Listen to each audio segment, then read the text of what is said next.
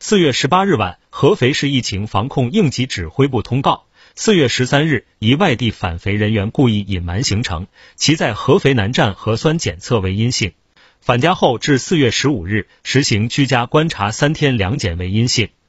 四月十八日，其外孙在安徽省儿童医院发热门诊核酸检测中初筛阳性。合肥市有关部门迅速采取应急处置措施，经合肥市疾控中心复核其外孙确认为阳性，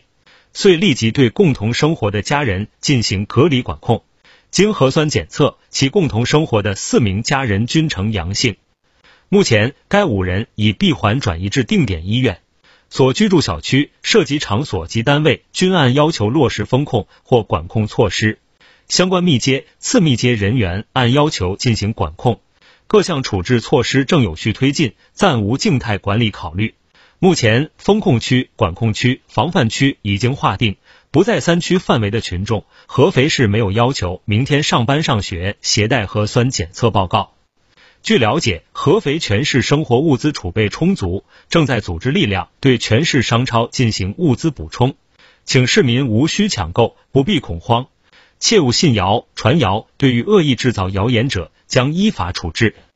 听头条，听到新世界，持续关注最新资讯。